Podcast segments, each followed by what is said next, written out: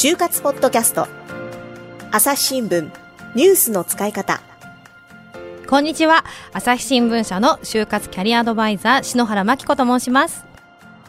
いよいよ就活解禁。コロナ禍で就活を成功させた先輩内定者が新番組に出演。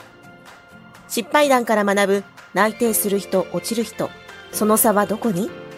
先行きの見えないコロナ禍で就活する時の気持ちの保ち方、立て直し方。もっとこうすればよかったと今思うこと。